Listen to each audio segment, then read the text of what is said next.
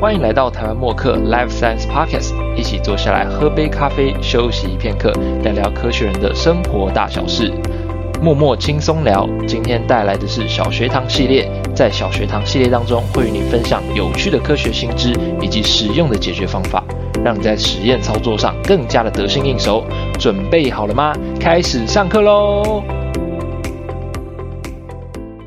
今天线上影音课程的主题是实验室安全。那为什么要介绍实验室安全呢？实验室里充斥着大大小小的意外，举凡是切伤、割伤、烧烫伤这小意外的发生以外，最严重的还会有爆炸的意外发生。那怎么样来减少这些意外的发生呢？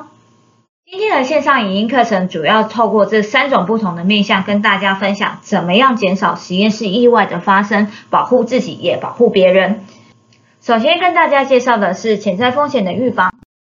玻璃碎裂其实是实验室里最常发生的意外。那这种意外的发生会伴随着切伤、割伤这种小小小的意外发生以外呢，严重的会造成人类的眼睛失明。那怎么样减少这种玻璃碎裂的意外发生呢？其实可以推荐大家使用这种 HDPE 的 bottle，这种 bottle 的设计主要是重量轻盈又好掌握，增加实验的流畅度。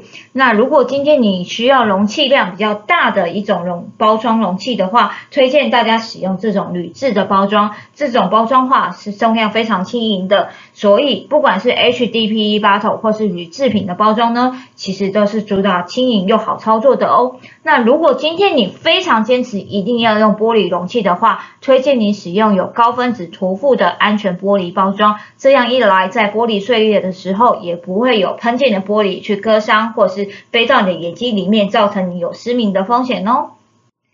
那除了刚刚玻璃碎裂的意外频传以外呢，其实氢氟酸公安意外也非常的常发生哦。那氢氟酸在坊间有石骨水、化骨水、白骨酸等等称呼。那如果跟它接触的时候，就会有这么触目惊心的画面产生。那严重的会有生命的危险哦。因此，怎么样防范这种氢氟酸的意外发生呢？推荐大家使用这种特殊的瓶口设计。这种瓶口设计呢，主要是安全又方便操作以外，主要可以减少酸液的浪费，也可以增加实验的精准度哦。因此，推荐大家使用这种特殊的瓶盖设计，增加安全性，减少氢氟酸的意外发生。那除了刚刚的潜在风险的预防以外，在实验室生活的周遭，其实我们常常拿玻璃来盛装溶剂，那也有可能要分装溶剂，都是用玻璃容器装。那这种玻璃容器其实非常的重，所以操作起来非常的不方便。因此呢，推荐大家使用这种。呃，HDPE 的 bottle，它重量非常的轻盈，也非常的好操作，就算是女生来操作，也非常的轻而易举。那如果今天一定要使用这种玻璃容器的话，也推荐你使用小帮手哦，增加你的实验的流畅度，也减少实验室意外的发生。那除了刚刚提到的小帮手的辅助以外，其实我们在开药品瓶盖的时候都会戴上手套，那难免手套上会有药品的残留，或是瓶盖上有药品的残留，这些残留的药品会造成药品之间的污染，也有可能会有一些呃不必要的风险存在，因此推荐大家使用这种专业的开瓶器，不管是大瓶盖或小的瓶盖都有专业的辅助设计哦，因此推荐给大家使用这种专业的开瓶器去开瓶吧。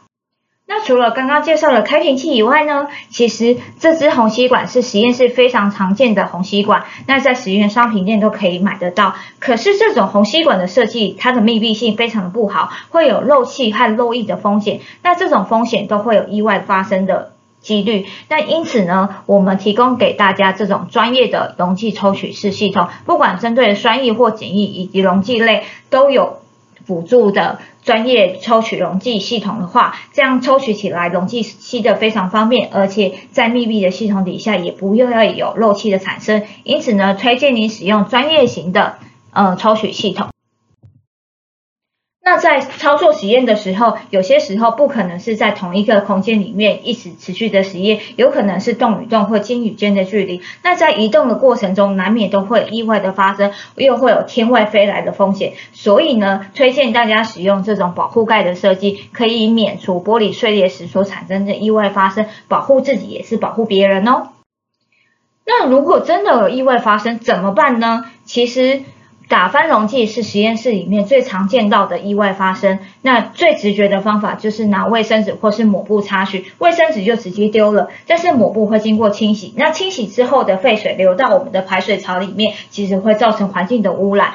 那最简便的方法，其实就让它自然随风而去吧。但是在此随风而去的过程里面，其实这些废气进入到人体的体内里面，久而久之会造成人体的伤害。其实这些都不是正确的做法哦。那最正确的做法就是使用这适合的吸附剂。那什么叫适合的吸附剂呢？其实酸类、碱类或是不同溶剂都有适合的吸附剂，可以吸取这些不小心被喷洒出来的液体哦。那刚刚已经分享完线上影音课程了，接下来就来个总复习吧。如果今天是潜在风险预防，就建议你们买个保险吧。那如果今天要增加实验室的操作性和方便性的话，我们有手残救星可以辅助你哦。那如果意外发生的时候，又有紧急救援的工具，因此呢，买个保险、手残救星或是紧急救援，都是今天减少实验室灾害发生的好帮手哦。对刚刚的内容有不清楚的地方吗？欢迎点开说明栏，就可以知道更多更详细的资讯哦。还有，别忘了马上按下订阅追踪，就能收到第一手的资讯。我们下次再见喽，拜拜。